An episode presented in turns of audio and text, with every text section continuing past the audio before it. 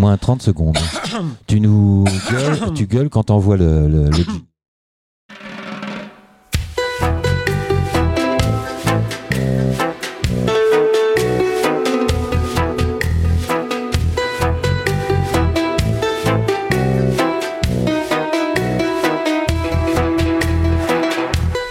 Vous êtes bien sur Voyage Immobile, une émission produite par Stéphane Blaise, animée par Bruno et Plex.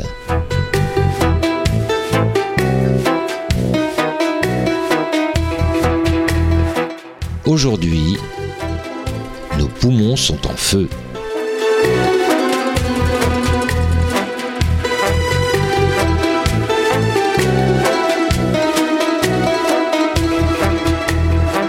Entre la déforestation pour l'élevage ou l'agriculture et les super incendies dus aux sécheresses consécutives, les poumons de notre planète sont mis à mal. Les gouvernants de la planète gesticulent mais n'agissent pas à la hauteur des problèmes. Allons-nous enfin réagir ou attendons-nous l'air en bouteille pour les générations futures? Attention, cet air en bouteille ne sera pas gratuit.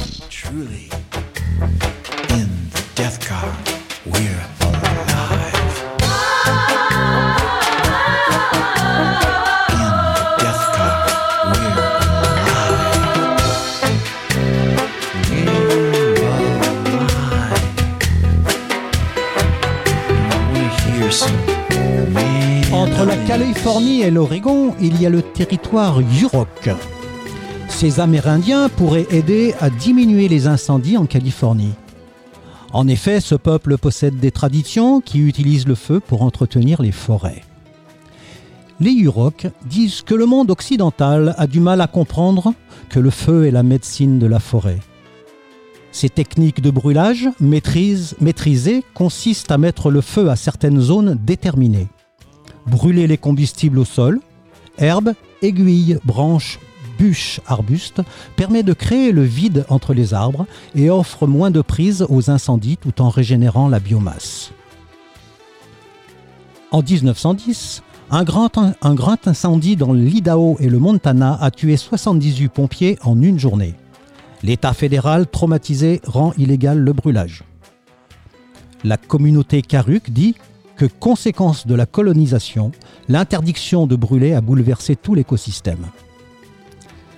L'année 2018 a été l'une des pires de l'histoire de la côte ouest des États-Unis. 85 personnes sont mortes dans l'incendie de la ville de Paradise. L'expansion immobilière, la vétusté des installations électriques, couplée aux sécheresses, au vent de plus en plus fort et à la température qui est en augmentation, multiplie les risques d'incendie difficilement maîtrisables. En Indonésie, pendant l'année 2019, 320 000 hectares ont brûlé les huit premiers mois, essentiellement pour cultiver l'huile de palme, dont 75% serviront à fabriquer des agrocarburants subventionnés par l'Europe. Total a profité de cette manne pour ouvrir l'une des plus grandes bioraffineries d'Europe en 2019. L'Assemblée en France a voté la fin de ces subventions, estimant que c'était une niche fiscale. En Australie, ce n'est pas moins de 60 000 km qui ont brûlé en 2019, ce qui représente le dixième de la France et 1% de la surface de l'Australie. Ce soir, nous allons parler de la forêt, une partie du poumon du monde, l'autre étant les océans, et des graves incendies qui ont pour des raisons diverses, climat, brûlage, légal ou illégal, insouciance, départ de feu naturel, ont mis la planète en feu en Australie. Amazonie, Indonésie et d'autres pays. Est-ce que nous allons continuer à détruire notre environnement pour des questions bassement mercantiles? Ben, c'est ce que nous allons essayer de voir, Bruno, ce soir euh, dans cette émission, avec euh, au sommaire, euh, dans cette émission spéciale Sacram, les invités d'Australie. On aura Elsa l'Ardéchoise qui s'occupe de chevaux. On aura aussi Florence, qui est originaire de Montélimar. On aura pour la Guyane, du côté de l'Amazonie, Jean-Philippe euh, Lorpailleur, qui nous parlera donc de cette forêt. Et sur le plateau, on va avoir Léa, qui est chargée d'études et de sensibilisation à la FRAPNA. il y aura aussi la petite rubrique Il y a du soleil avec Flo. Mais on va commencer notre fil conducteur. Nos poumons sont en feu avec notre première invitée. Alors Elsa, toi qui es nos yeux et nos oreilles sur la planète euh, ce soir, tu peux nous dire ce que tu fais euh, en Australie? Bonjour, bonsoir. Bonsoir. Ah, euh, je suis sage-femme pour chevaux. Je suis pas loin des feux et, assez loin des feux pour, ne pas avoir été affectée. Mais, mais voilà, voilà ce que je fais. D'accord. Qu'est-ce qui t'a amené euh, à venir en Australie au départ? Euh, Le boulot. Je, suis arrivée là il y a six ans et euh, pour le même boulot, je, fais naître des plantes, des, des élevages de chevaux. D'accord, donc dans les élevages de chevaux. tu me disais qu'il y avait une polémique un petit peu au niveau de l'Australie par rapport au brûlage et au refus des écologistes de brûlage anarchique. Euh, tu peux nous en dire un peu plus? Alors, euh, en fait, on est dans une grosse sécheresse depuis quelques années. Euh, et en fait, leur, leur politique d'écobuage a été un peu chamboulée dans le sens où les politiciens et les gens un peu fermés d'esprit ont mis la faute sur les sur les écolos qui soi-disant ne voulaient pas faire d'écobuage et alors que c'est pas vrai du tout. Et, et en fait, avec la sécheresse qu'on a à l'heure actuelle, euh, le, le, créneau d'écobuage est encore plus serré que, qui a été, enfin, que, d'habitude. Et en fait, ils n'ont pas pu faire autant d'écobuage qu'ils voulaient. Mhm. Et euh, le problème, c'est que le problème, c'est que même les zones qui ont été écobuées euh, cet hiver, elles ont quand même réussi à brûler complètement parce que les feux étaient tellement gros et c'était justement, comme tu disais au début, en fait, normalement, l'écobuage, c'est vraiment la base de la forêt, c'est vraiment le sous-sol, enfin, vraiment le, la partie basse. Et en fait, ces feux étaient tellement ravageurs qu'en fait, ils sont, ils sont arrivés en haut des arbres et ça a tout brûlé vraiment. D'accord. Tu me parlais euh, d'une technique euh, qui était utilisée euh, par oui, les qui aborigènes. Utilisée pour les aborigènes. Oui, donc tu peux nous en parler un peu plus de cette technique en cercle? En fait, c'est une technique où ils commençaient, en fait, ils faisaient énormément d'incubuage. Et c'est ça où, c'est exactement ce que tu disais. Il y a plus de gens, c'est plus difficile de faire des incubage, surtout dans un pays aussi grand. mais ce que les aborigènes faisaient, c'est qu'ils commençaient à brûler dans un, un centre et en fait, ils, écartaient le feu, comme en cercle en fait. Ils partaient d'un euh, point central. voilà, d'un point central. Et en fait, les animaux, ça permettait aux animaux d'avoir une zone pour partir, en fait. C'est pas genre euh, juste un feu qui ravage tout, euh, ça, ça, commence dans le centre et en fait, ça se, ça se répand. Mmh. Et, j'ai trouvé ça vachement intéressant parce que du coup, ça laisse, ça laisse la chance aux animaux aussi. Bah oui, parce qu'on nous parle euh, de chiffres assez monstrueux. On nous parle de, de 500 000 à, à 1 500 De combien les chiffres qu'on nous parle 60 000 Oui, 60 000 km, mais au niveau des animaux, on nous parle de 500 à 1 million d'animaux. Hein, mais même plus que ça, je pense que 500 millions, c'est quoi? C'est les koalas, les kangourous, mais ils ont tellement d'animaux en Australie. Enfin, c'est la folie. je, je, pense qu'il y a bien plus que ça. il y en a bien plus qui sont là. Donc, effectivement, le fait déjà de procéder peut-être euh, à un éclaircissage comme le faisaient donc les natifs euh, de l'Australie, euh, ça aurait pu permettre effectivement qu'il n'y ait pas autant. Oui. Le problème, c'est que c'est tellement grand, il y a tellement de monde, et enfin, c'est devenu tellement compliqué avec cette sécheresse aussi que ça, tout est parti hors de contrôle. Oui, on nous parle de sécheresse, on nous parle euh, de vents qui viennent euh, des 40e euh, rugissants et des 50e hurlants. On parle de tout un tas de, raisons. Pour toi, qu'est-ce que qu'est-ce qui a effectivement déclenché ces incendies énormes, plus importants que d'habitude? Je pense que c'est, moi personnellement, je pense que c'est le réchauffement climatique qui n'a pas aidé dans le sens où là cet été il a fait il a fait vraiment très très chaud très très rapidement. D'habitude, l'été normalement c'est de début septembre, de début décembre pardon, euh, fin février. Et euh, déjà mi-décembre, on avait des températures au-dessus de 40. Normalement, les températures au-dessus de 40, on les a en janvier, février. Donc nous ici, on a passé 10 jours avec euh, entre 40 et 47. Oui, on a, on a eu ces infos. Quoi. On nous a même parlé jusqu'à 49. Euh, par contre, tu n'aurais pas un haut-parleur euh, qui est allumé près, près, près, de ton téléphone Je vais essayer, mais Si tu peux le baisser un peu, parce qu'on t'entend assez Pardon? mal. Voilà. D'accord, désolé. Il y a Je pas sais pas mal. si ça va marcher, mais Ok. Euh, tu, tu me disais aussi que pour certaines personnes autour de toi, euh, on parlait de punition de Dieu concernant euh, la, légalisation de l'avortement et du mariage gay. Euh, Qu'est-ce que ça développe oui, voilà. Il y a, il y a des gens qui disent ça. Alors, euh, je, sais- je, je me rappelle plus si c'était. Je sais que c'est un rugbyman qui a dit ça, mais je me rappelle plus si c'était aussi euh, l'Église. euh, le Premier ministre est, est très catho et, et c'était un- c'était un peu le, le ce qui est sorti à un moment que le- les feux, les incendies et, et tout, les, ra- enfin, tout ce qui est tout ce qui est ravageur avec les incendies, c'était la, la faute du c'était Dieu, une punition de Dieu pour légaliser tout ça. Bon, en tout cas, les pompiers, eux, ont utilisé du retardant rose, apparemment, pour se venger. Mais ce qui est moins drôle, par contre, c'est qu'apparemment, les habitants ont demandé que ce retardant rose bah, soit nettoyé par les pompiers plutôt qu'ils continuent euh, à éteindre les incendies. C'est quoi cette info? Donc il y a eu un, feu qui, il y a une forêt pas très loin dans Sydney plus ou moins qui, a pris feu et en fait euh, les, les Canadaires quand ils ont lancé du retardant du coup c'était du, retard- du retardant rose et en fait les les gens se sont plaints parce que leur pauvre maison dégueulasse et leur grand 4x4 étaient pas en rose. Du coup, euh, les pompiers ont dû re- revenir le lendemain euh, pour rincer le retardant. Et moi, ça m'a mis hors de moi. C'était les, le grand titre des, des news. Et, et je me suis dit, mais, mais je crois qu'on on comprend pas trop. Enfin, moi, je- ça me met hors de moi dans le sens où les gens ne comprennent pas que les pompiers ils ont peut-être autre chose à faire que de venir et nettoyer le retardant qu'ils ont, qu'ils ont balancé sur les maisons. quoi. Mhm. Ça, c'est sûr. C'est un peu le monde à l'envers. Est-ce que les gens se mobilisent là-bas ou pour euh, aider les pompiers? Je sais pas, euh, peut-être qu'il y a des, des aides euh, en arrière des feux ou alors en donnant de l'argent euh, pour faire en sorte que les incendies euh, soient mieux traités?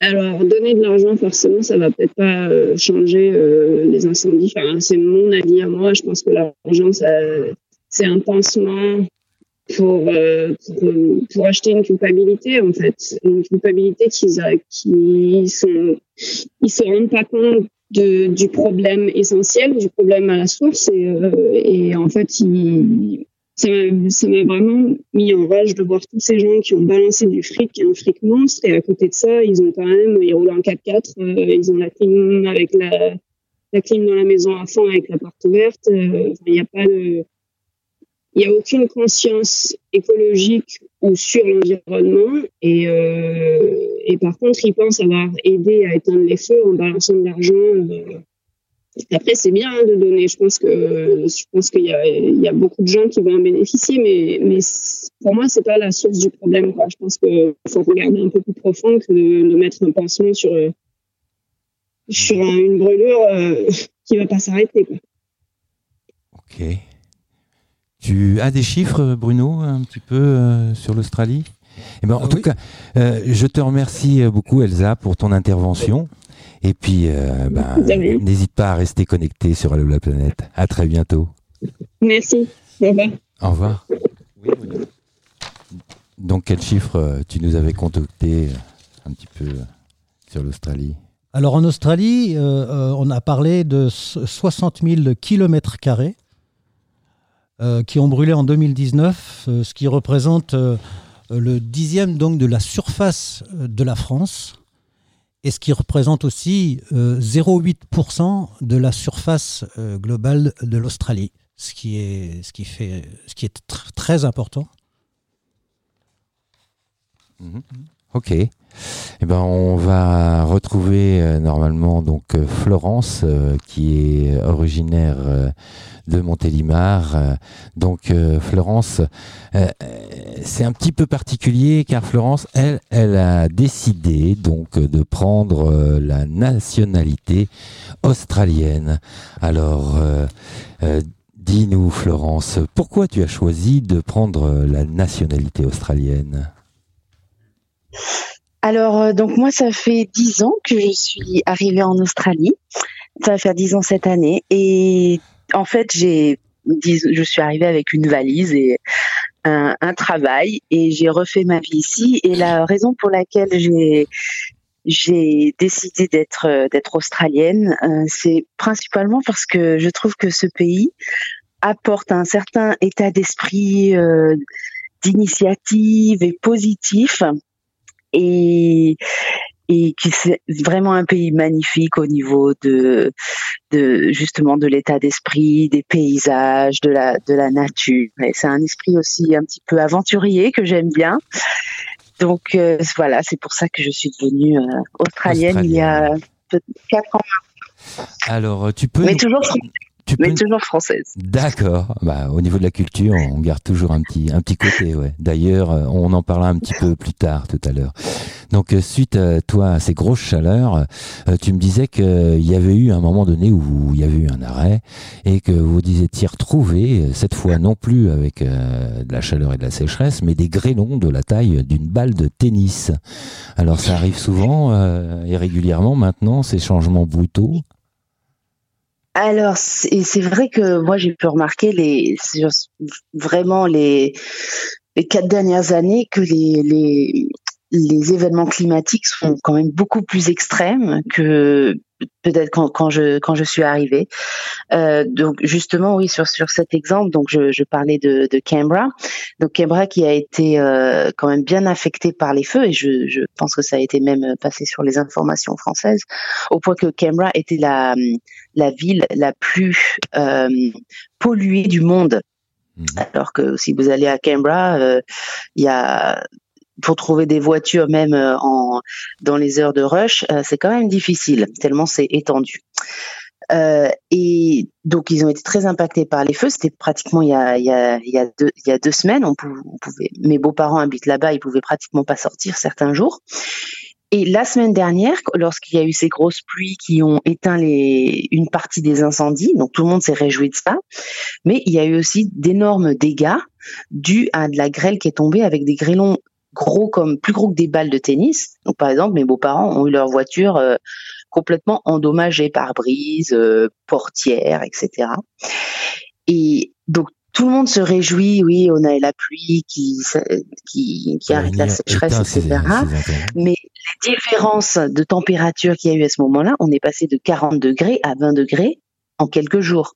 Mmh donc on peut pas trouver ça normal. Oui, bien sûr, c'est très bien par rapport au feu, mais ça veut bien dire que, pour moi, que la planète s'affole parce que ce temps, on pouvait l'avoir, euh, on pouvait avoir quelques tempêtes en été, mais ça pouvait durer euh, juste euh, sur sur quelques heures et pas de cette intensité-là. Mhm. Donc toi, tu penses que la politique du tout charbon euh, au niveau de l'Australie a quand même euh, un peu de conséquences sur ce qui se passe actuellement ou pas du tout?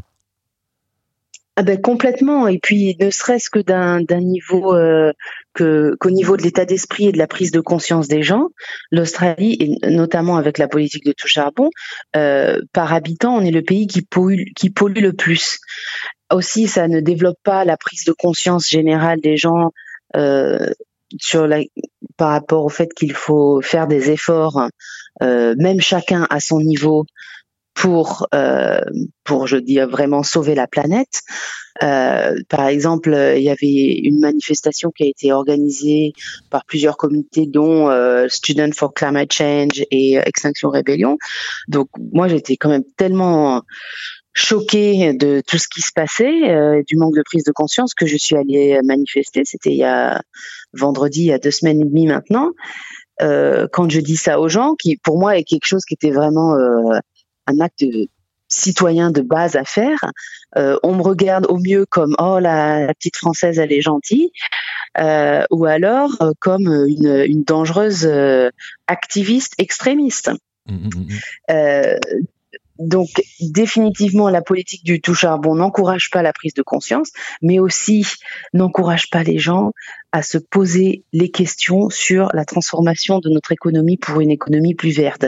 Mmh. Euh, le raisonnement de base est de dire bah voilà, on a, nous on a, ça fait 20 euh, ans qu'on notre pays a de la croissance, on n'est pas passé par toutes ces phases de de, de, crise économique comme il y a en Europe, et c'est parce qu'on a de l'emploi et vive le charbon. Et en plus c'est même pas du charbon propre, hein, c'est vraiment euh, euh, des, du, des, des, mines faites euh, sans réflexion sur à la limite, s'il y avait ça, bon, s'il y avait des recherches sur le charbon propre, on mhm. pourrait peut-être avoir un débat, mais là, ce, n'est même pas le cas. C'est-à-dire qu'il y a une énorme mine, la mine Adani dans le nord du Queensland, qui va être opérationnelle. Euh, il y a eu des actions pour euh, demander à Siemens de se retirer du projet. Ils ne se sont pas retirés, donc le projet va sûrement euh, aller de l'avant. donc énorme, gigantesque mine. Euh, avec euh, développement d'infrastructures comme un port euh, qui doit être construit spécialement pour cette mine pour exporter le charbon, qui va détruire une partie de la barrière de corail. Mmh. Et donc les gens, la plupart des gens dans cette région-là ne trouvent rien à redire parce que ah ben ça, ça garde de l'emploi. D'accord. Donc à un moment, il faut se poser la question. Bah c'est ce que tu me disais un peu que les citoyens étaient un peu fatalistes et qui laissaient un petit peu euh, faire euh, bah, au lieu. Toi, tu as plutôt choisi euh, bah, une autre voie, celle de descendre dans la rue pour exprimer tes opinions. tes opinions. tu peux nous dire un peu comment ça se passe, une manifestation en Australie pour effectivement l'environnement alors, euh, donc, euh, oubliez euh, les images des Gilets jaunes, oubliez les manifestations récentes sur les retraites et bienvenue dans le monde où vous tenez une pancarte. Voilà, alors bon, on tient une pancarte, on est bien rangé derrière des, des barrières car la police bloque les rues car les tramways doivent quand même passer. Euh, donc c'était assez, c'était une expérience euh, culturellement assez intéressante. Et d'ailleurs, je suis allée avec une copine, euh, une de mes meilleures amies ici, qui est française comme moi, et ça fait 12 ans qu'elle vit ici. On a la même configuration de, vie, et on, on, est, on s'est même dit qu'il leur fallait des, consultants à tous ces organisateurs. Il leur faudrait des, consultants en manifestation. Euh, donc on est bien rangé derrière des barrières. alors si donc Bon, moi, je pensais qu'il fallait quand même que cette manifestation soit soit politique, euh, vu l'ampleur du du désastre et euh, l'inaction euh, et la gestion catastrophique de la crise de notre premier ministre. Donc, je me suis, j'ai dit, ben quand même, il faut il faut les motiver. J'ai commencé à à crier un slogan euh, Sax Como, ce qui veut dire virons le, premier ministre. Et des gens me regardaient, mais comme si euh, je sortais d'une autre planète. Euh, même des gens m'ont prise à partie de manière euh, de manière sympathique en disant non mais c'est pas de problème il faut pas faire ça politique donc on restait là comme des comme des imbéciles avec nos pancartes et même les gens qui avaient des pancartes contre le premier ministre quand j'essayais de les interpeller leur dire mais alors, est-ce que vous avez un peu de soutien avec vos pancartes? Euh, Bon, ils avaient pas trop de soutien, mais ça les dérangeait pas trop. Alors, il y a quand même quelques personnes qui ont qui ont crié un petit peu avec nous. On a créé, créé quand même un petit mouvement et je pense que ça a été reporté aussi par quelques médias. Mmh. Euh, mais une, une Australienne m'a dit oui, mais euh, c'est pas notre qui parlait très bien français d'ailleurs. m'a dit c'est pas notre culture ici. Déjà le fait d'avoir toutes ces personnes dans la rue, donc je sais pas, c'était à peu près 40 000 personnes, c'est vraiment énorme pour pour Sydney. Bah, et euh, petite anecdote sympathique. Euh, ah oui, oui, il y a de la, de la marge de progression. Mhm. Euh, oui, voilà. Et petite anecdote sympathique. Donc, quand on était parqué derrière les barrières, euh, les gens ne manifestaient pas. Euh, de manière évidente, le tramway ne passait pas. Donc, il n'y avait aucune raison pour que la rue ne soit pas ouverte. donc, à un moment, j'ai commencé d'ouvrir les barrières en disant aux gens, ben allez, passez, quoi. Et donc j'ai ouvert deux barrières et il, au début il me regardait presque en me demandant avec l'autorisation de, de, passer, on y va, on n'y va pas, est-ce que c'est possible? Voilà. Bon après je me suis arrêtée quand même parce que euh, il y a un policier qui m'a dit de, de, qui rigole pas trop ici, qui m'a dit de calmer un petit peu, mais bon c'est vrai que j'étais un peu euh, voilà, avec euh, un peu le côté un peu passionnariat. Ok, et eh ben en tout cas, merci beaucoup Florence d'avoir été nos yeux et nos oreilles ce soir. Et à bientôt sur la planète. On va se faire une petite pause musicale avec Trio, l'hymne de nos campagnes.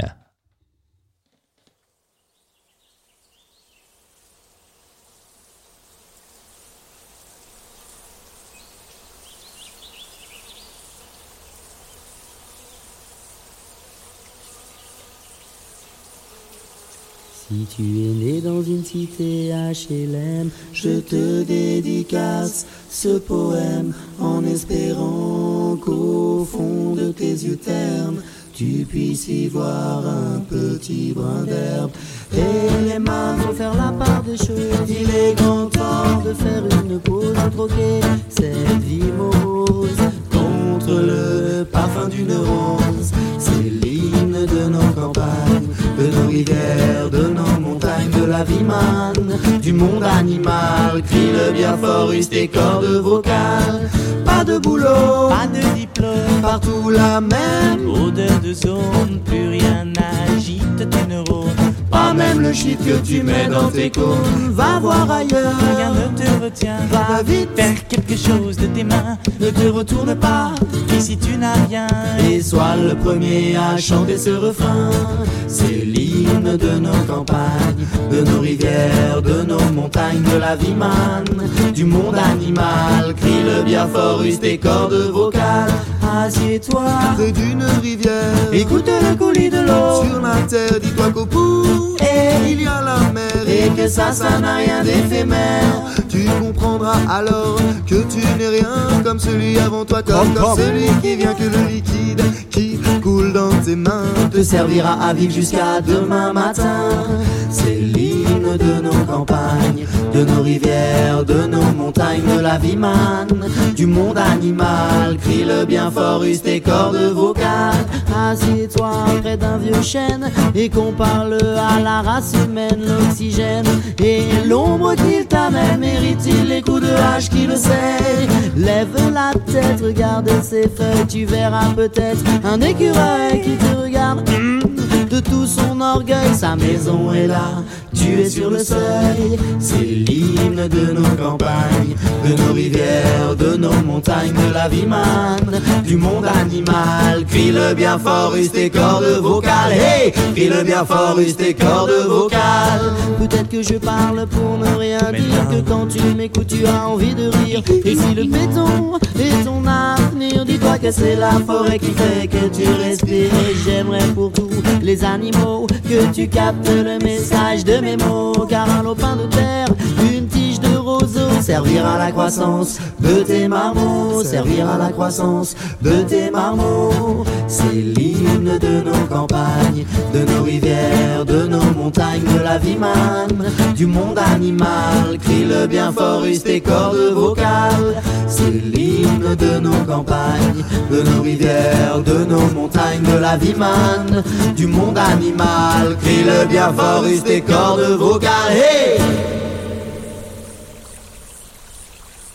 Et de retour sur le plateau, et nous allons avoir euh, donc euh, en duplex euh, de Guyane pour parler de cette forêt amazonienne. Jean-Philippe qui est torpailleur, donc Jean-Philippe qui est nos yeux et nos oreilles ce soir en direct de l'Amazonie. Bonjour Jean-Philippe, peux-tu nous dire déjà Jean-Philippe, qu'est-ce qui t'a amené toi dans cette forêt amazonienne? Ouh là là D'abord, je suis venu en Guyane avec mon, avec, euh, avec mon ex-femme, quoi. Donc euh, voilà. Et puis ensuite. Euh, Mais tu es venu comment En voyage Tu y as été pour le travail Le travail, le travail. Je suis venu. Nous sommes venus nous installer ici. Et puis, au début, moi, mon travail d'origine, c'est l'agriculture, hein. Mhm. Agriculture, développement rural. Et puis, comme ici, le bah, l'agriculture, c'est pas, c'est pas, c'est pas, c'est pas, pas beaucoup de boulot finalement. J'ai trouvé un travail dans, dans, dans, une société minière et puis j'ai commencé comme ça et puis, puis voilà et puis et voilà et puis le temps a passé, euh, bientôt 30 ans quoi, hein, 30 ans de Guyane. Ok. Salut Jean-Philippe, c'est Bruno à l'appareil. Bonsoir Bruno. Salut, ça va? Euh, Ça va bien, merci. Ouais, euh, on avait dit que euh, le constat euh, de- du Brésil, c'est que c'est un pays qui doit se développer. euh, Et que donc, depuis euh, les années 80, le gouvernement a offert l'opportunité euh, à des paysans et éleveurs de venir s'installer dans, dans une- les régions où il y a la forêt, entre autres, dans le cadre d'un plan de développement de l'Amazonie. Et ensuite, Oui. et ensuite euh, il y, y a eu une histoire de protection de l'environnement qui est devenue prioritaire. En 88. Voilà, donc euh, est-ce que tu peux nous parler de ça?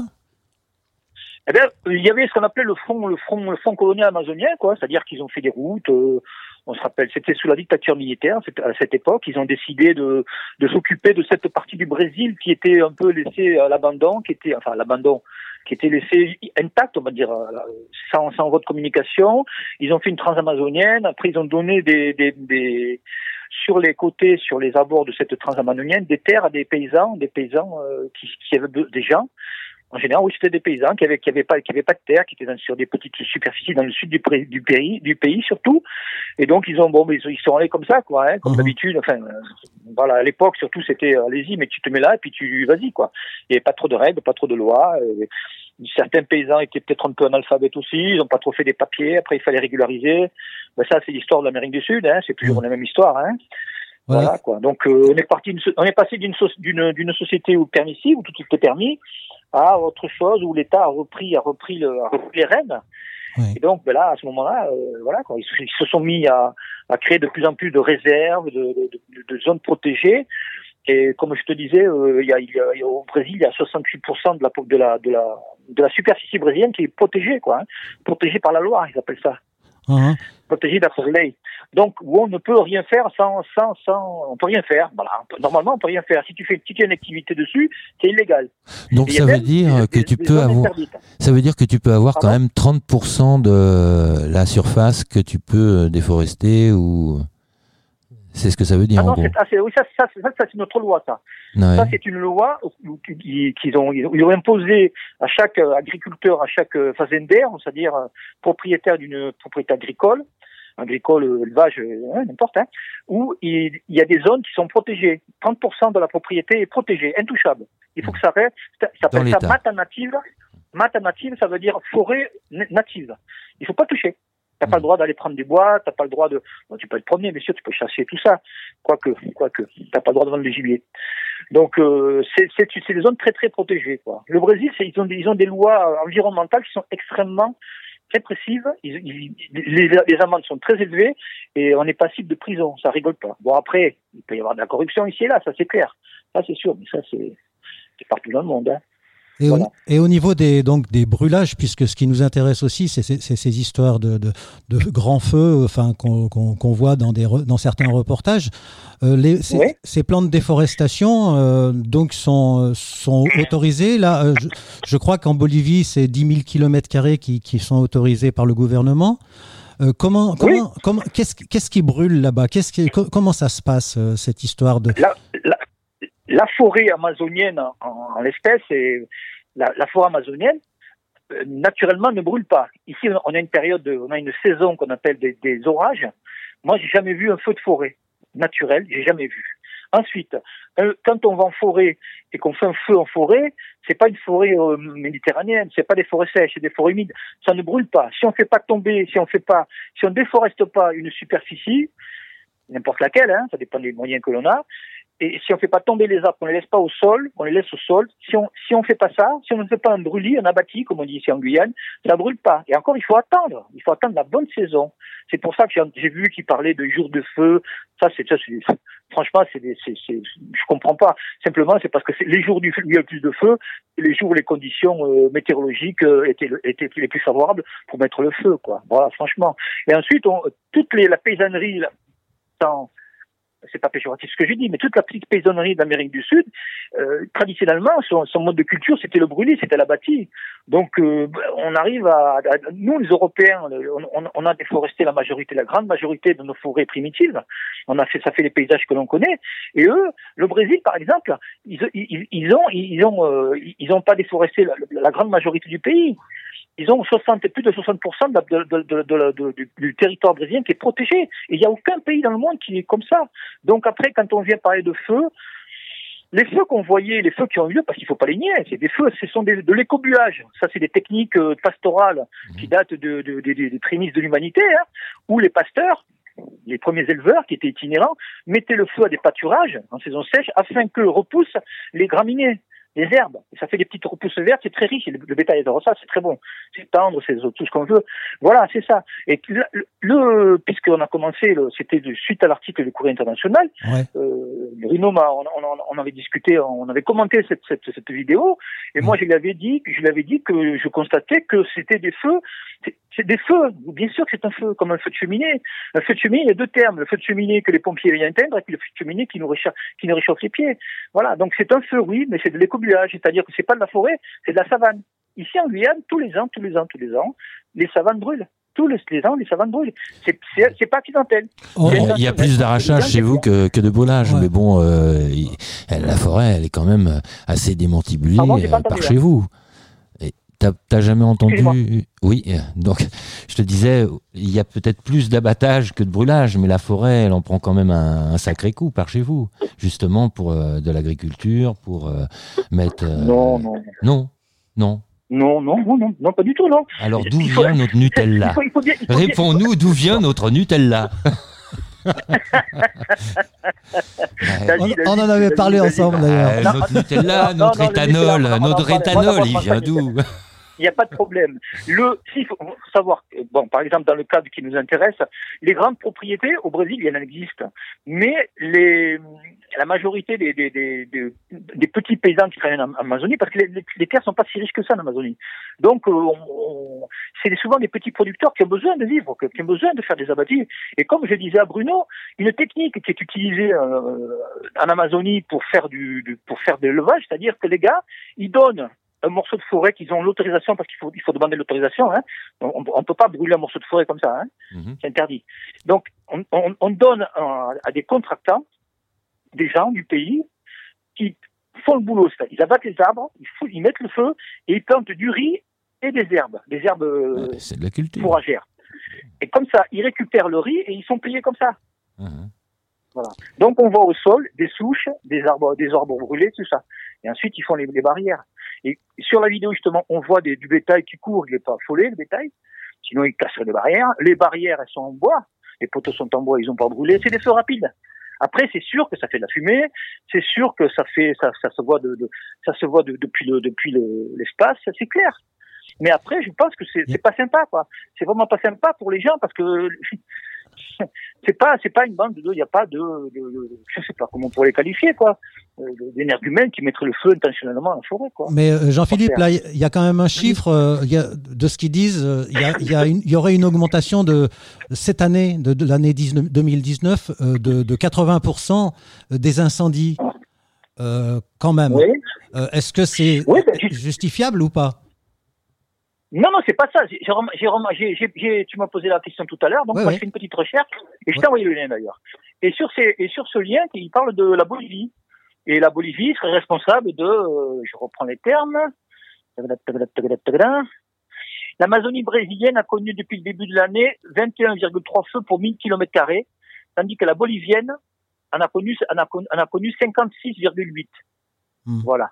Donc il y y, a une grosse parce que parce que euh, Evo Morales, il a mis en place euh, l'agenda patriotique 2025. C'est une Ouais. série de, c'était, c'était un programme, voilà. Quoi. Et dans ce programme, il y a, il y a, il est prévu de déforester parce que les, parce que son public, parce que son, le peuple euh, bolivien a besoin de vivre, c'est tout, voilà quoi. Mais ils ont Alors tous après, un, nous, ils ont un sûr, programme, ils sont quatre à avoir le programme apparemment. Ils sont quatre à avoir le Pardon? programme. Apparemment, ils sont quatre à avoir le programme. Il y a la- Il y avait la Bolivie, le- le euh, Brésil, le la Bo- Brésil. Oui, oui, bien sûr. Après, voilà. le Pérou et le Paraguay. Après, Voilà, mais bon, ça n'empêche pas que même s'ils ont ce programme, c'est quand même euh, une décision de l'État de déforester. Et que ce soit légal ou pas- légal, c'est vrai que c'est légal, mais c'est quand même euh, une déforestation énorme. en- pour parler de l'Amazonie brésilienne, et le Bolsonaro, il n'a pas eu le temps de mettre ça en place. Hein, c'est pas possible. Hein.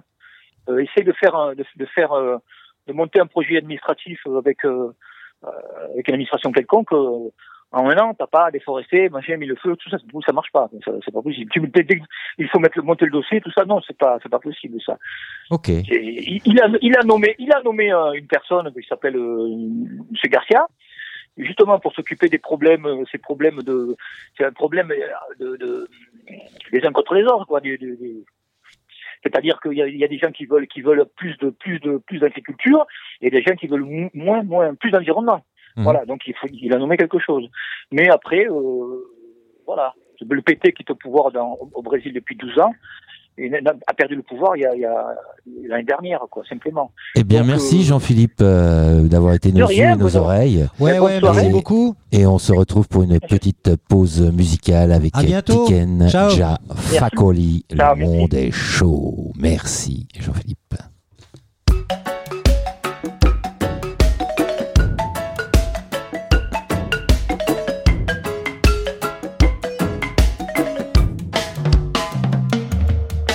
Monde est chaud, le monde est chaud, le monde est chaud. Le monde est chaud, le monde est chaud, le monde est chaud. Le monde est chaud, le monde est chaud, le monde est chaud. Le monde est chaud, le monde est chaud, le monde est chaud. Je vois leur manigance, leur calcul politique. Je sais leur arrogance et leur vision cynique.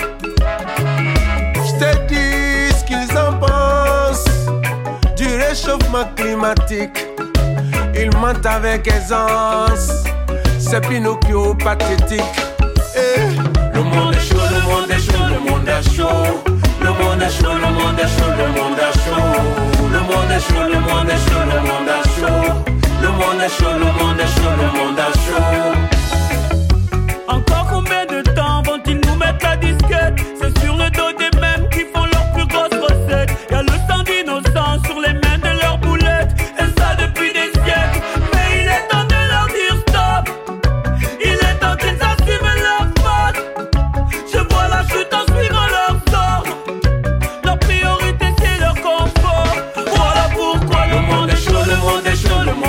Chaud.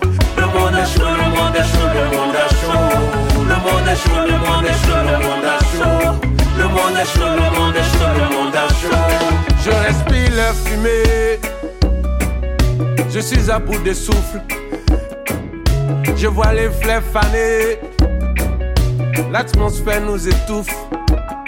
Ils ne font que promettre. C'est foutre de la morale. Ils n'ont qu'une chose en tête, c'est leur paradis fiscal. Le monde est chaud, le monde est chaud, le monde est chaud. Le monde est chaud, le monde est chaud, le monde est chaud. Le monde est chaud, le monde est chaud, le monde est chaud. Le monde est chaud, le monde est chaud, le monde est chaud.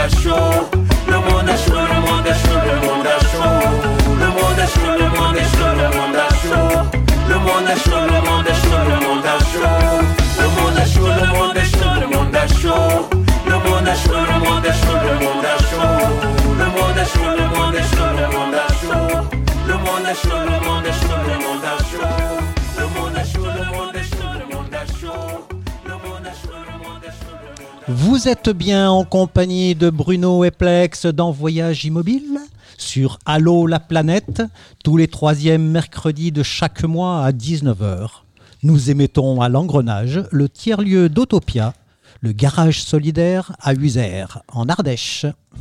Et nous retrouvons sur notre plateau Léa, notre invitée du jour, chargée d'études et de sensibilisation à la FRAPNA, la FRAPNA euh, qui est la fédération. Bah, je te laisse, vas-y, je te laisse euh, Merci. t'annoncer. Bonjour Bonsoir. Léa. Bonsoir, Bonsoir. Léa. Bonsoir, oui. Donc effectivement, je travaille à la FRAPNA, qui est la Fédération Rhône-Alpes pour la protection de la nature. Euh, c'est donc une association de protection de la nature, comme son nom l'indique. Et euh, donc je travaille, euh, je suis chargée d'études et de sensibilisation à la FRAPNA, donc. Et plus précisément, je travaille un peu sur la forêt. Ah oui, mais alors qu'est-ce que tu fais donc dans la forêt? Eh bien, dans la forêt, donc à la FRAPNA, on a un, un programme pour retrouver les vieilles forêts qui seraient peut-être présentes en Ardèche. Et donc, euh, mon boulot, entre autres, c'est euh, de retrouver ces vieilles forêts et de faire en sorte qu'elles soient préservées. Et comment ça se passe réellement dans ces forêts? Mais c'est pas ça, Bruno. Tu devais Comment dire. Mais non, tu devais dire c'est quoi une vieille forêt? Oui, non, mais justement, dans ces forêts, ces anciennes forêts, ces vieilles forêts. Bon alors c'est quoi une vieille forêt, une ancienne forêt? Ouais, alors une vieille forêt, c'est une forêt qui est ancienne et mature. Euh, donc ancienne, ça veut dire que c'est une forêt euh, qui est à l'état boisé euh, depuis plus de 200 ans, donc qui n'est pas devenue autre chose qu'une forêt depuis 200 ans, ça n'a pas été défriché.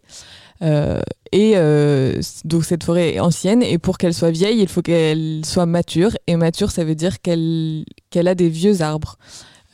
Parce qu'une forêt ancienne n'est pas forcément composée de vieux arbres. Si elle est exploitée, par exemple, il peut y avoir des arbres jeunes.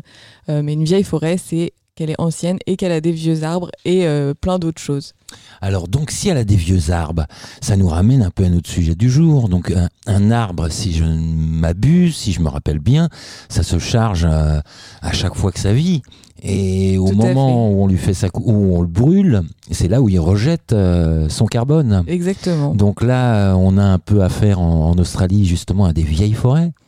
Oui, c'est des forêts qui sont, euh, qui sont ancestrales, primaires et euh, qui euh, sont donc un puits de carbone. Et ce qu'on appelle un puits de carbone, c'est que en fait, les arbres en grandissant accumulent du carbone. Un arbre s'agrandit de manière indéfinie, c'est-à-dire que plus il est vieux, plus il est grand et gros. Et donc, un arbre, ça stocke du carbone toute sa vie. Et, et effectivement, quand il brûle, c'est là qu'il, que le carbone est relargué, entre Mhm. autres. On avait parlé de la forêt de Valdonne. Tu m'avais parlé de la forêt de Valdonne. Valbonne. Valbonne, pardon. Ouais. Euh, Qu'est-ce qui se passe dans ces arbres? Ils ont encore plus de carbone que euh, ceux qui poussent depuis peu de temps ou comment ça se... Parce que c'est une forêt extrêmement âgée? Oui, la forêt de Valbonne, c'est une forêt qui est, qui est ancienne, euh, qui date de l'ère glaciaire. Alors après, euh, dans une vieille forêt, il n'y a pas que des vieux arbres, il y a aussi des arbres jeunes Ah. parce que c'est euh, une vieille forêt, c'est c'est quand même dynamique, c'est-à-dire qu'il y a des, ça évolue, il y a des arbres qui tombent, donc il y a des arbres qui repoussent en dessous. Donc il y a, en fait, il y a tous les âges dans une dans une vieille forêt, c'est ça qui est intéressant. Et, euh, et oui, ce qui se passe avec la forêt de Valbonne, c'est que euh, ben il y a une il y a une partie qui est en train d'être coupée alors que c'est euh, qu'elle est reconnue comme une forêt euh, d'intérêt euh, biologique et écologique. Et euh, ben c'est dommageable parce que effectivement il y a les coupée? Qui la coupe? Qui la coupe? Dites-nous Et tout. ben qui la c'est coupe? justement ceux qui sont censés euh, s'en occuper. Donc euh, L'ONF c'est l'ONF exactement. avec des grosses tronçonneuses? Avec des grosses tronçonneuses. Et en fait, le problème avec Valbonne, là, c'est qu'ils ils ne respectent pas le plan de gestion qu'ils avaient établi. Le PNR Euh, non, PNR, c'est pas la même chose. Mais- Zut, moins 10 points. PNR, c'est Parc Naturel Régional. mais bon, J'avais vu ça sur une note. Mais Bruno, mais qu'est-ce qui me passe Ah non, comme non, note moi j'ai rien. là Non, non, jamais noté PNR, moi, non, non. non, non, non. euh, plan de gestion, euh, je sais même pas euh, s'il y a un acronyme pour euh, plan de gestion de la forêt, mais, euh, mais euh, en tout cas, ouais, ils ont cette forêt, elle est censée être, enfin, elle est gérée par l'ONF, donc déjà c'est une bonne chose parce qu'il y a plein de forêts qui ne sont pas gérées par l'ONF. Euh, L'ONF, ils ont une politique quand même euh, de respect de la forêt et, mais des fois ça, ça, ça cafouille et, pour le coup là elle est coupée pour faire du bois de chauffage et c'est vrai qu'il y a une pression sur, sur les forêts qui est, qui est assez importante à ce niveau-là. C'est que on retourne à du chauffage au bois ou à granulé, etc. Mais en fait, finalement, c'est au détriment des- de certaines forêts qui, euh, qui ne devraient pas être coupées. Alors, on nous a vendu donc euh, des, des procédés renouvelables. Et maintenant, on nous dit c'est pas bon. voilà. Eh ben, il n'y a rien qui est parfait. hein. C'est sûr que c'est compliqué de trouver le juste équilibre. Après, le, le problème avec, euh, avec ces énergies-là, le, le bois énergie, comme on dit, Mhm. euh, c'est qu'à la base, euh, l'idée, c'était de, de, d'utiliser du bois qui ne peut pas être utilisé pour autre chose et qui a été coupé et qui voilà. Et en fait, euh, donc on a fabriqué des usines et des grosses, euh, des grosses usines pour, euh, pour euh, transformer ce bois, le recycler, entre guillemets. Et euh, le problème, c'est qu'elles ont coûté beaucoup d'argent et que maintenant, il faut les faire fonctionner. Donc en fait, euh, on se retrouve à couper des forêts. Parce pour, qu'on pour a faire une tourner tronçonneuse. pour faire tourner ces usines et pour qu'elles soient rentables et, euh, et ce qui est dommage. Complètement c'est- aberrant. C'est Mais c'est aberrant. c'est des, c'est des usines euh, de, de quoi? Euh, C'est du chauffage ou c'est euh, oui chauffage ou électricité c'est ça. Et donc Enfin, ça. qui, qui, qui font de l'électricité à partir de, de bois. Donc ce qu'on voit, c'est que le bois, même là, il a son utilité. euh, donc il peut brûler, euh, mais il peut aussi chauffer, quoi. Bah oui oui, oui. Bah ouais, non, non, mais c'est Heureusement vachement qu'il intéressant chauffe parce que, encore, parce que s'il dans, brûlait dans nos coins, on a, des, on a aussi des, ils, coupent beaucoup de bois pour, euh, pour, les, pour les chaufferies et, Ouais. et franchement, ça commence. Enfin, il y a, là, on, on dirait qu'ils ont un peu diminué, mais c'était grave parce qu'il y avait plus, plus aucun arbre sur les collines et tout. Euh, On a, on a eu peur à un moment. hein. Là, c'est- bon, heureusement qu'ils se sont arrêtés un peu. Bah oui, on s'est dit qu'est-ce qu'il y a s'il y a plus de bois? Et Heureusement qu'il reste du plastique. Eh ben, c'est marrant parce que d'ailleurs, euh, il y a eu un, un problème en France euh, dans les années 1800 parce que, euh, en fait, on n'utilisait que du bois. À cette époque-là, il n'y avait pas trop d'autres matières premières, il n'y avait pas trop de pétrole, etc. Et en fait, la France a été complètement euh, déboisée. Et euh, Ah. il y a eu des gros problèmes euh, d'inondation, d'éboulement de terrain, etc. Parce Ah. qu'il n'y avait plus rien pour retenir l'eau euh, euh, et pour retenir la terre. Et, euh, et donc, il y a une grosse campagne de reboisement euh, euh, qu'on appelle RTM, reboisement des, des terrains de montagne, euh, pour euh, justement se, euh, garder ces sols euh, et, et, enfin refaire vivre la forêt quoi. Mais alors on a replanté que du pin. Ouais, c'est ça. Mais ici, c'est pareil. hein. C'est- C'est c'est dingue. C'est- c'est- on, on- on dirait que les gens ne prennent jamais euh, des leçons de, de- du Ouais. passé. hein. Oui, ça. mais nous, on avait planté du pain parce qu'on avait des mines. Ouais, écoute, Aussi. quand tu, montes, quand tu montes vers le col là-haut, euh, en dessus, en dessus de, de, de, de- de- quoi, de la Blachère par là-haut, euh, ils ont replanté des pins, mais attention, ils les plantent, mais alors serré, serré, serré. On voit bien que c'est pour faire de la culture de pin, quoi. Ben Ah oui, oui, mais c'est ça. et c'est le problème quand on met qu'une seule essence. C'est ce qu'il y a eu Ah le ouais. problème en. Australie, Ah ce que me disait euh, effectivement, euh, c'était euh, Florence qui me disait ça, euh, je crois. Non, c'est Elsa plutôt qui me disait ça, qu'il y avait qu'une seule essence, qu'ils mettaient beaucoup d'eucalyptus qui eux cramaient en Ouais. deux deux, et que pour préserver un peu la forêt, il fallait faire un mélange. Exactement. Donc le quel problème, rapport qu'on de- a nous avec nos forêts Et Léa, ben, oui, c'est ça le c'est ça le problème, c'est que en fait, euh, je pense que ça pose la question en fait de notre euh, relation et de notre rapport à, à la forêt, Euh, parce qu'en fait, euh, on, nous on utilise la forêt dans un objectif de production et donc on plante des forêts et on appelle ça des forêts en plus, alors que. C'est plutôt des champs d'arbres que des forêts, c'est de la monoculture. culture d'arbres. Et euh, pour moi, ça n'a rien d'une forêt. Une forêt, c'est un écosystème euh, complexe avec euh, des plein d'espèces, des interactions entre espèces, etc. Dans une dans une dans une plantation de pin, il y a, y a rien. Enfin, il y a y a même pas de. Chocolat. même pas. Est-ce qu'il y a une différence d'inflammation entre une forêt qui est cultivée, entre guillemets, et une forêt naturelle qui. qui Ouais. Oui, il y a une différence. Oui, il y a une différence parce qu'en fait, il y a des espèces qui sont plus inflammables que d'autres. Alors après, je sais je, je sais pas si c'est vraiment euh, en termes de feuillus ou de pins, euh, les deux sont inflammables. Il y en a qui disent que les feuillus sont plus inflammables, des fois c'est les pins, on ne sait pas. Mais en tout cas, ce qui est sûr, c'est que la monoculture, euh, si c'est une espèce inflammable, de toute façon, tout va partir. Ouais. Alors que euh, si c'est mélangé, il y a plus de chances que le feu, euh, déjà euh, qu'il aille moins vite et que qu'on puisse euh, l'arrêter avant que ça, ça rase tout. Quoi. Une fois de plus, les bienfaits du mélange. Et oui. Et nous allons retrouver notre petite minute culture avec le poème à Nono, le popo de Nono.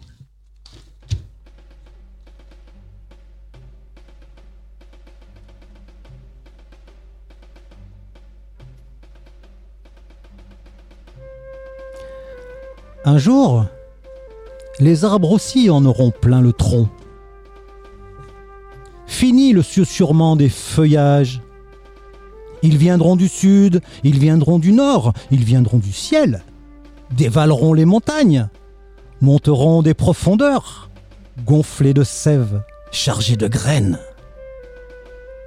En moins de deux, ils goberont les déserts et viendront nous chatouiller l'âme aux portes de nos villes. Nos nuits seront tapissées de fauves et les serpents entreront dans nos baignoires. Le craquement des écorces crèvera nos tympans, et tandis que les lianes nous coudront sur nos couches, la mousse mettra pied sur nos poitrines.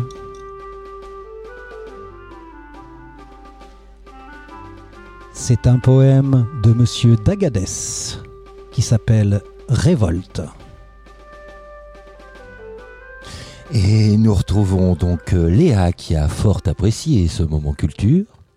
Euh, Léa, est-ce que tu peux nous donner, toi, les préconisations que tu aurais euh, par rapport aux gestions de la forêt, mais dans son ensemble, ce poumon global, qu'est-ce qui serait bon de faire, qu'est-ce qui serait pas bon de faire? Est-ce que nous, on a ici en Ardèche développé des choses? Est-ce que d'autres euh, autochtones, d'autres populations primitives de base avaient déjà des choses qu'on a oubliées? Donne-nous les bons conseils. Oui, il y a des choses qu'il faut éviter de faire euh, pour, euh, pour gérer la forêt. Alors, j'aime pas trop déjà dire gérer la forêt, parce que la forêt, euh, c'est un écosystème qui se suffit à lui-même, j'ai envie de dire. Nous, si on a envie de le gérer, c'est pour, enfin, c'est pour nous, en fait. C'est pour notre utilisation personnelle, si on veut produire du bois, si... Enfin, voilà, c'est principalement pour la production de bois ou de... Enfin, oui, de production de bois. Ça peut être aussi pour s'en protéger, pour pas euh, mou- mourir brûlé, tout simplement, quand on habite à côté. Oui, c'est vrai. pour s'en protéger, mais bon, c'est toujours pour notre petite pomme. Ça, c'est sûr. Euh, donc, la forêt, elle, elle se gère très bien toute seule. Après, euh, c'est vrai qu'il y a des gestions plus ou moins douces de la forêt. Euh, il y a euh, la gestion qui n'est pas douce, qui est la monoculture et euh, euh, qui est suivie ensuite d'une coupe rase immense qui est dramatique. Et puis il y a la gestion plus, douce de la forêt, où en fait on va faire de la coupe, enfin de la futaie irrégulière, c'est comme ça qu'on appelle ça, où on coupe un arbre par-ci par-là pour, pour maintenir déjà des arbres en vie, ne pas tout couper. Euh, et puis euh, maintenir aussi des arbres morts qui sont euh, des refuges pour, pour la faune et pour la flore, maintenir l'écosystème en fait et ne pas trop le perturber. Donc ça, c'est des préconisations de gestion qui sont assez évidentes. Et puis en, en Ardèche, il y, a, y a pas mal de, de gens qui se, qui se penchent sur la question. Euh, Il y a des associations libres de gestion forestière euh, qui se... En fait, c'est des, c'est des propriétaires qui regroupent leurs parcelles pour pouvoir avoir un plan de gestion commun et euh, mettre en pratique euh, souvent de la gestion douce et de la gestion raisonnée de la forêt. Ok, merci. Eh bien, on va retrouver euh, la petite rubrique Il y a du soleil euh, avec Flo ce soir. Bonsoir.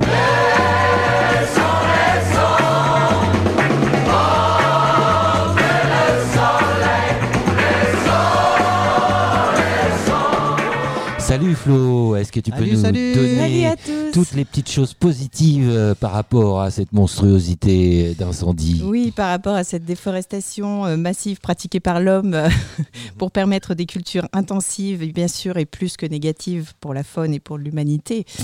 Et la nature se défendra certainement, mais un petit proverbe amérindien dit très justement quand le dernier arbre aura été coupé, quand la dernière rivière aura été empoisonnée, quand le dernier poisson aura été attrapé, alors l'homme se rendra compte que l'argent ne se mange pas. Et il y a néanmoins quelques avantages aux petits incendies maîtrisés que l'on appelle écobuage. Cela consiste à éliminer les broussailles et les résidus de végétaux secs, ce qui permet de diminuer les risques d'incendies importants l'été, d'enrichir les sols grâce aux cendres qui sont générées et qui ont un pouvoir fertilisant, et de réouvrir des milieux et donc de contribuer à la biodiversité. Seulement, ces écobuages nécessitent d'être bien maîtrisés. De plus, lorsque sont effectués trop régulièrement au, même endroit, ils peuvent finir par dégrader les sols. Donc, euh, attention, sans parler de l'émission massive de CO2 qu'ils émanent dans l'air. Donc, c'est pour toutes ces raisons que le pastoralisme est de plus en plus conseillé et l'écobuage essentiellement utilisé en montagne dans les zones trop abruptes et difficiles d'accès. Euh, les incendies naturels sont cependant bénéfiques dans certaines zones, notamment dans les zones arides de climat méditerranéen. Ils permettent aux espèces jeunes et plus petites de bénéficier de plus d'ensoleillement et le feu est dans ce cas régénérateur.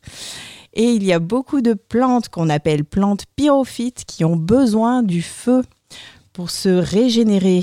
Allez, une petite dernière. Ouais, ouais, ouais. Une petite dernière. Tout à l'heure, on parlait justement des pins, de l'eucalyptus. Euh, justement, eux ont besoin du feu et la forte chaleur, justement, permet de, de dégager leurs graines et va leur permettre de se reproduire. Et donc, ça, c'est très, très bien pour la biodiversité et favoriser euh, leur place dans ce petit monde. Eh Donc, ben, voilà. Merci pour ces petites choses positives. Et puis merci donc à tous les participants, à Elsa, l'Ardéchoise qui s'occupe de chevaux, euh, à Florence qui était originaire de Montélimar et qui a pris la nationalité euh, australienne, à Jean-Philippe Lorpailleur et sur notre plateau, notre invité Léa, qui était chargée d'études et de sensibilisation à la FRAPNA, ainsi que Flo, qui a pris la rubrique de Laurie ce soir. Merci à tous et on se retrouve euh, donc le mois prochain, euh, le troisième mercredi du mois à 19h. Bonsoir à tous. Bonsoir. Portez-vous bien.